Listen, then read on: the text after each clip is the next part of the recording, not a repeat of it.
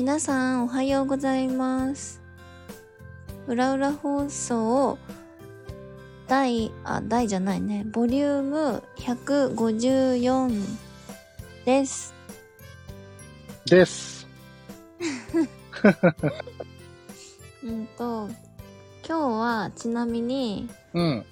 2月の29日に放送予定なんですけど、はい。合ってますか？合ってますよ。4年に1回ですよ。ね、そう。うるう年。うるう年ですね、今年はね。まあ、オリンピックがある年ですからね。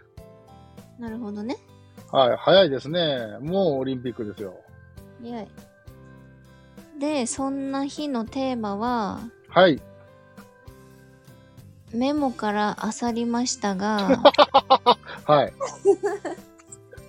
何でしたっけ？え大きな大きな勘違いっていうメモがあったんですけど、はいはい。すっごい恥ずかしい勘違いをしまして、何ですか？えーっと、僕、朝起きたんですね。うん。寝てて朝起きたら、すごいこうなん、胸が疲れたんですよ。うん。ほんと食堂に何か、本当に、それこそお餅が詰まってるんじゃないかみたいな圧迫感が胸にあって、うん。すごいなんかちょっと、おえってなりそうな感じのえー、感覚に襲われたんですよ。危険な匂い。危険？うん何その危険な匂いって。いや、病気的に。いやいやいやいや。で、あのーその時に僕は、え、なんか胸に詰まってんのかなみたいな感覚に襲われたんですね。うん。そう。で、でまあこれがね、太郎くんのね、チキンな、なんかすごい心配性なところが出てるんですけど、うん。僕その日、多分、えっ、と、耳にエアポッドつけて、なんか携帯で音楽とか聴きながらそのまま寝落ちしちゃったみたいなんですね。うん。で、朝起きた時に、うん。耳にエアポッドがついてなかったんですね。うん。ほんで、パパって枕元探した時に、見つけることができなかったんですよ。うん。でそこで何を血迷ったか太郎くんはね、うん。俺はエアポッドを飲んでしまったんじゃないかと。なんでそうなるの？え いや、でなんでそうなるのっていうのが、うん。この心配性の人の変なところなんだけど、いや、その、本当にものすごい胸に疲れてる感じがあって、うん。何かを吐きたい衝動に駆られるし、その、ちゃんと探さなかったからね。うん。エアポッドが枕元のどこにあるかとか。うん。でもパッと見なかったし、頭の中でシミュレーションするわけですよ。寝てる時に、みたいな。僕の左耳にしてたイヤホンが、うん。ポロって外れて、そのまま僕の口の中に入り、どういう状況？し、入り、そのまま、俺は飲んでしまったんじゃないかと。うん。でもなんか、それでってすごい恥ずかしい状況じゃないですか。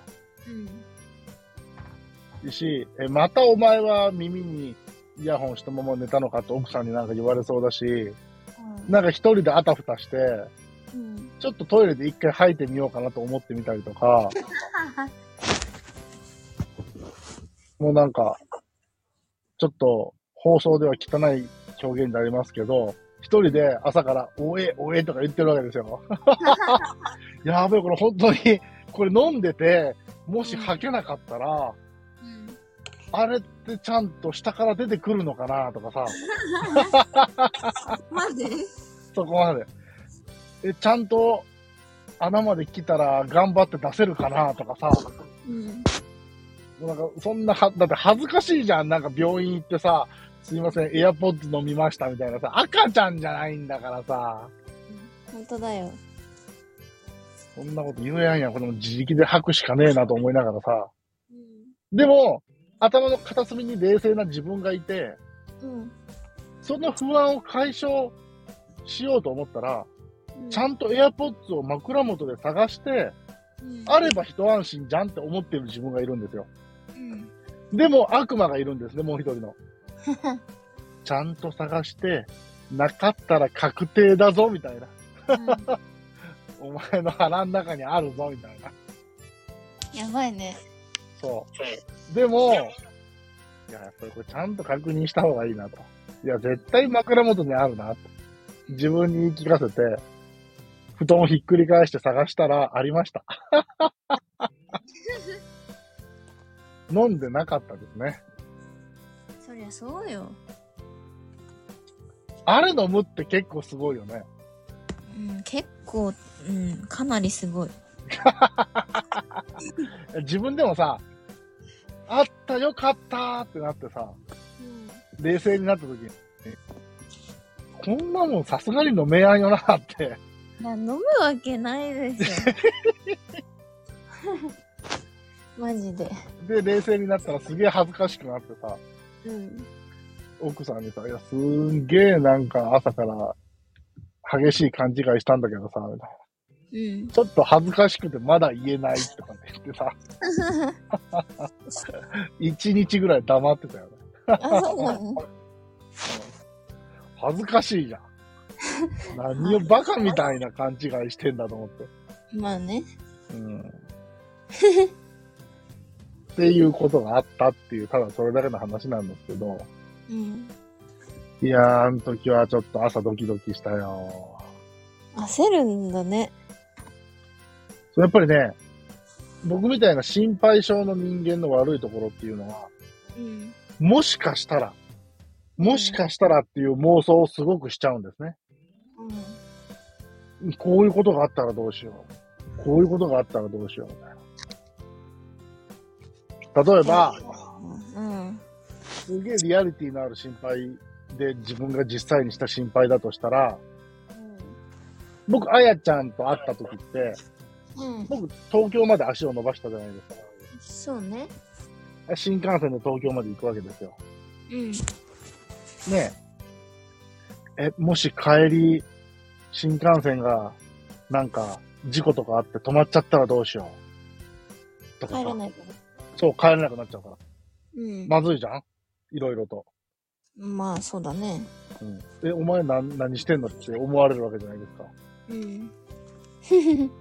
そういうこと考えちゃうわけですよ。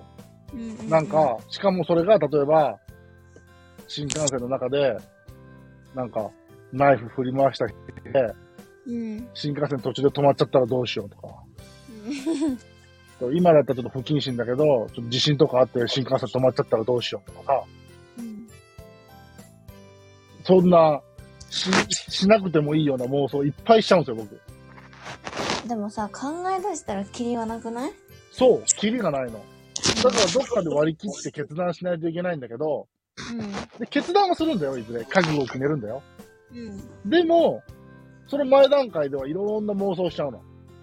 あうん。これが僕、大きなところですね。まあ、裏を返せばすごい妄想豊かというか、あ。そうだね。妄想族というか。そうだね。そう、まあ妄想族のいいところは、まあ、エッチなチャット放送案件にはなりますが、うん。まあ妄想力があるところですね。そう。あんまりそういう心配しないですか？もしこうなったらどうしようみたいな。しない。そうよね。